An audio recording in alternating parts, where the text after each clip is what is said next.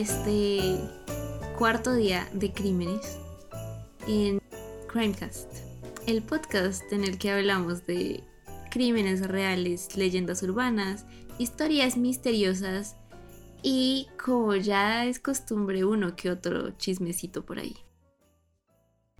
Imagínense que una señora llamada Joanna Jitz la semana antes de Navidad se desapareció. Nadie sabía dónde estaba, desaparición se volvió como súper viral, todas las noticias, los noticieros hablaban de eso, incluso como no solo los ingleses, sino también se volvió como noticia internacional. Pero el día de Navidad fue encontrada eh, a 5 kilómetros de su casa bajo la nieve. Todo esto fue como muy extraño, porque pues igual 5 kilómetros no es como nada, ¿no? Y el caso empezó a tener más y más y más fama. Y como, como primer sospechoso era estaba como el casero de Joanna, Christopher Jeffries, que siempre como que lo tachaban como de excéntrico, entonces como que dijeron como este tiene pinta de asesino, entonces sospechoso. Este parece asesino. Sí. sí, como que esto está como rarito. De asesino. De asesino.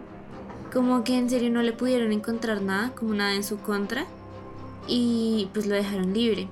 Y a causa de esto, como que lo que les digo, como que la noticia fue tan viral y como que la cubrieron bastantes medios. Pero destacan dos. El periódico británico The Mirror y el periódico británico The Sun. Estos dos fueron acusados de mala cobertura por un tribunal porque no cubrían bien el caso y, y lo que les digo, pusieron a Jeffries como el super asesino cuando en realidad no, no había nada en su contra.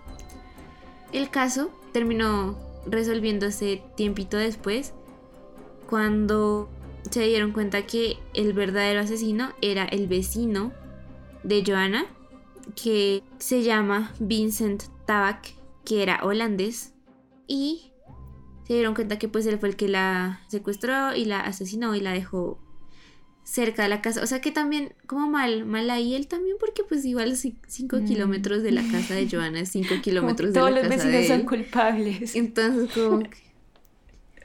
Sí, o sea, o sea, fue como... No, no pensó como, ay, pues iba a estar al lado de mi casa, no me echan la culpa porque, ¡ah! ¿cómo pude haberlo dejado? ahí?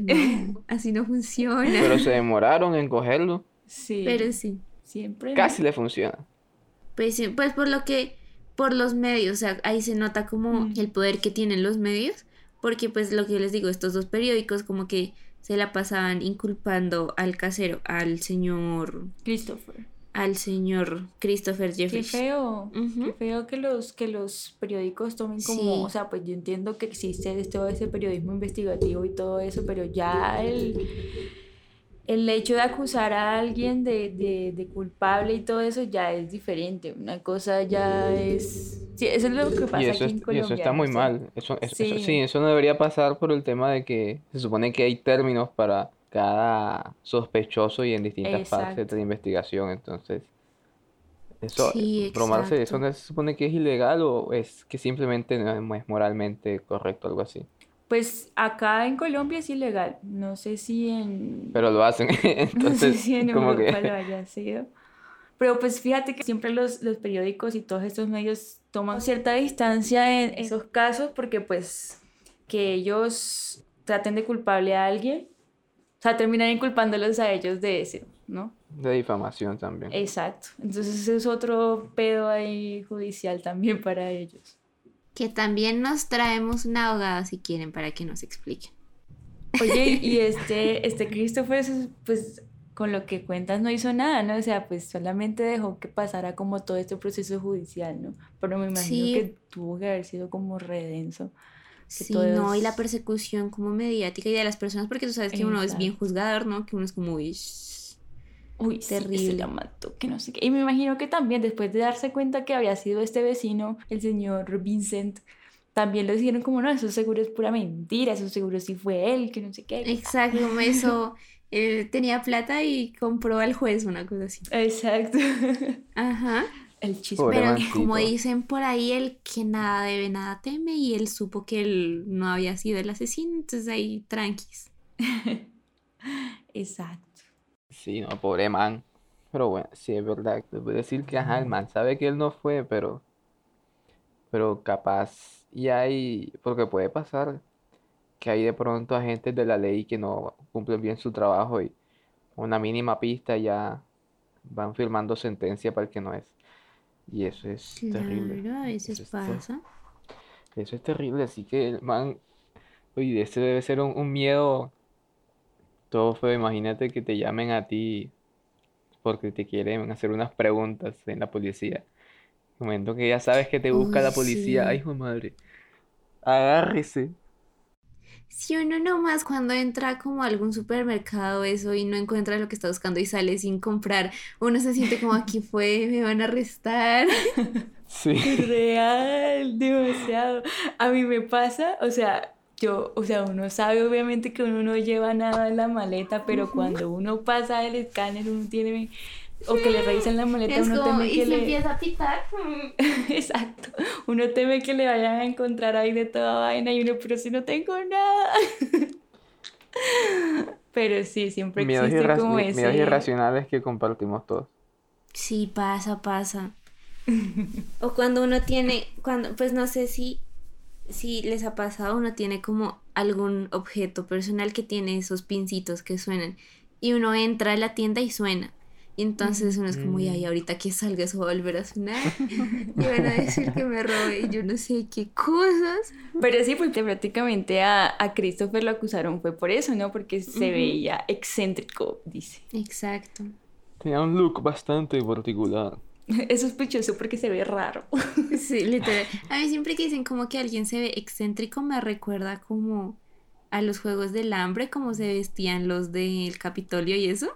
O sea, Lady siempre Gaga, me una imagino a alguien de allá. Sí. Es como... ajá. El señor holandés casi la hace bien, de pronto tuvo que haberlo llevado más lejos. Pero es que 5 kilómetros, o sea, no. Fue como ahí estamos, o sea, ¿y cómo se la llevarían y que estuviera pues tan pesada? O sea, si la cargó, pues ahí sí entiendo que es 5 kilómetros y ya. Pues, pero no va a probar es desisto, igual. A pie no se, pero- a pie no se la lleva cargada 5 kilómetros. ¿Sabes cuántos son 5 kilómetros? Ay, 5 kilómetros no es tanto. Pero sí. ¿Has venido a Bogotá a caminar? bueno, sí. De Chía, de Cinco Chía a- kilómetros son como tres cuadras Bogotá. No. Ah, sí, sí. No, espérate. No, obviamente no. Pero No, es no, una no, es aproxima- más. Es, Siempre es lejos. es que una vez Sí. estaba mirando el mapa y hice, hice como el el radio desde, desde Chía y puse como 3 kilómetros y llegaba como hasta media Bogotá, o sea. Así que Pero igual. son como más. Para dejar un cadáver es muy poquito. ¿Qué tal? Eh, tuvo que haber sido de pronto un poquito más creativo el, el don, don holandés. Sí, bueno. es que, o sea, no. Y es que tengo un dato muy perturbador, no sé si darlo. Este, A ver, a ver. pero no es que de pronto le sirva a los asesinos, no sé si darlo por eso. William, es ¿estás que- diciendo que tienes mente de asesino? Tengo información que si entierras al cadáver de forma vertical eh, y pones algo encima, creo que como cebolla o algo así, los perros de casa no lo, o sea, no lo van a encontrar. Ay, yo tengo otro. Que incluso si lo encuentran, o sea, si entierras eh, a tu víctima y encima le plantas un árbol que esté en vía de extinción, es ilegal que, o sea, los, los policías y los investigadores no lo pueden sacar. Se tiene que quedar ahí porque no pueden sacar ese árbol. Porque esta es una especie en peligro. Qué miedo tener amigos así. Hubiéramos dado solo ese dato porque, o sea, es más difícil de encontrar un árbol en peligro de extinción y plantar. Sí, Pero sí. Qué miedo estos amigos, Dios mío. pero lo, lo tendré en cuenta.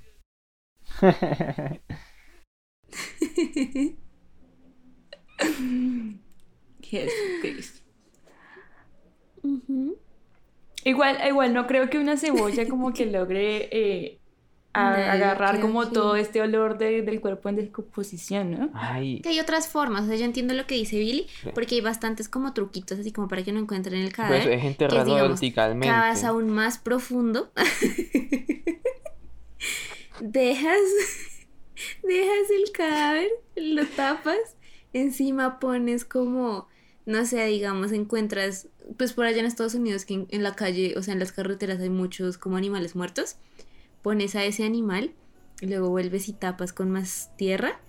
Los perros de casa solo cogen el O pues olor cogen del los animal y- y muerto, pues- no del cadáver que está debajo. Pero el man, ajá, el policía primero que ve es una ardillita muerta.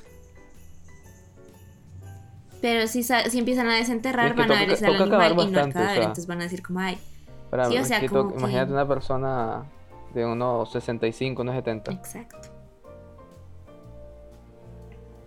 Si lo entierran en como arcilla, como en lodo, sí, en lodo arcilloso, el, el no se descompone así Pero pues como la horrible. idea no es que se descomponga según he escuchado por ahí.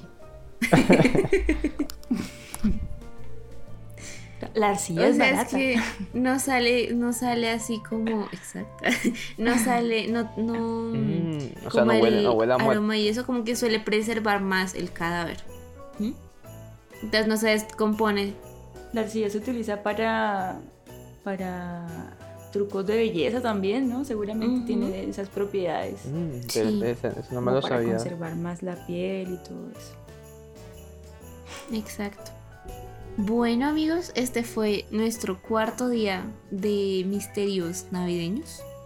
Nuestro cuarto día de esta recopilación de casos misteriositos. Los esperamos en la siguiente cápsula.